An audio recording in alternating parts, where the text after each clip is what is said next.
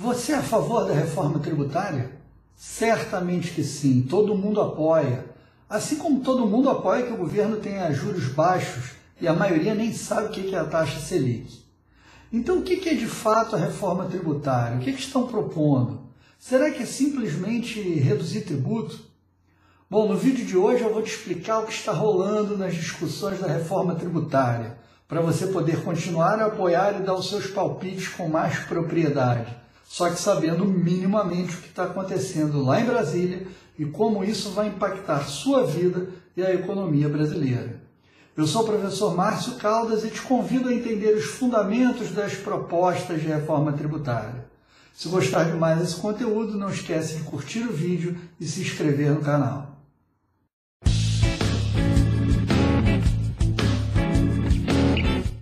Reduzir tributos significa reduzir arrecadação.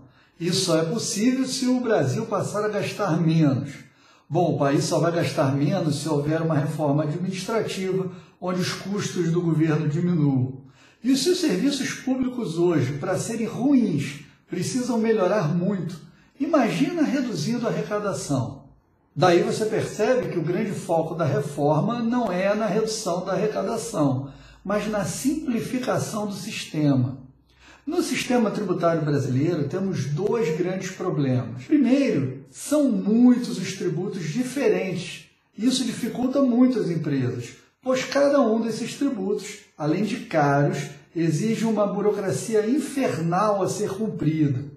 O segundo é que os tributos estão pulverizados por estados, municípios e a União, e acabam brigando entre si, dificultando ainda mais o dia a dia do empresário que às vezes não sabe a quem pagar e às vezes é cobrado por mais de um ente da federação.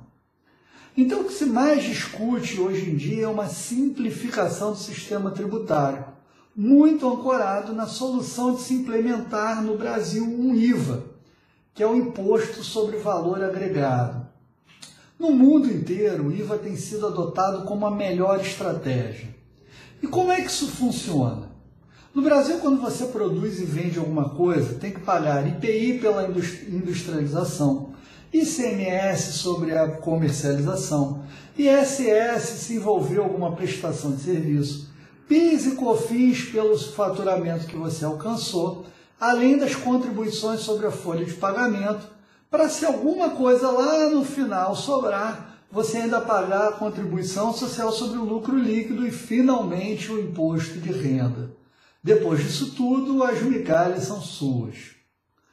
Além de todos os problemas que já falamos, no nosso sistema nós temos um efeito bola de neve, porque com tantos tributos eles acabam sendo cobrados uns sobre os outros e vão se aglomerando. E lá no final tudo acaba ficando muito mais caro para o consumidor. Então, como é que funciona basicamente a ideia de um IVA? Cada empresa da cadeia produtiva só paga sobre aquilo que efetivamente agregou de valor, imposto sobre valor agregado, nada mais. Como assim? Imagina que para você vender seu produto você teve um total de 50 mil em despesas. E nessas despesas te cobraram ainda 20% de IVA. Então você pagou mais 10 mil de IVA. Que, que você vai fazer? Você vai guardar esses 10 mil como um crédito seu. Daí você vendeu 80 mil acrescidos também de 20% de IVA, que seriam, nesse caso, 16 mil. Você vai recolher 16 mil de IVA? Não. Você vai descontar os 10 mil que já estavam no seu custo, aqueles 10 mil que você guardou como crédito, e vai recolher apenas 6 mil, ou seja, a diferença para os 16. E por quê? Porque se o seu custo foi de 50 mil e você faturou 80 mil, você só agregou 30 mil de valor. E 20% sobre os 30 mil de valor agregado são exatamente os 6 mil. Bacana? Muito e todo mundo usa. Por quê? Porque é mais justo, porque você controla melhor o que cada um tem que pagar, porque você reduz a chance, inclusive, de sonegação, de se vender sem nota. Quem é que vai dispensar uma nota que comprova o seu custo e que te vai gerar um crédito para você abater lá do seu IVA devido? Só que no Brasil o problema para isso ser implementado é bem maior. Por quê?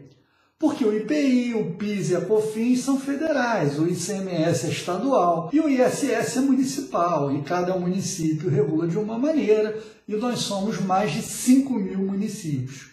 Entendeu agora o problema? Então, uma primeira questão é se nós vamos conseguir ter um IVA único. Se nós conseguirmos ter um imposto sobre valor agregado ou dois, como é que o bolo vai ser dividido? Quem é que vai controlar o que?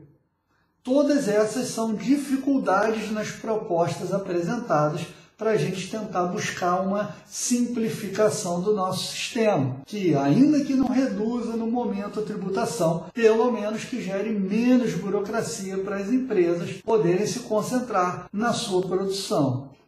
Eu espero que com essas ideias centrais você já esteja um pouco mais preparado para agora acompanhar os próximos capítulos dessa novela fiscal chamada Brasil. Te espero no nosso próximo vídeo. Um grande abraço.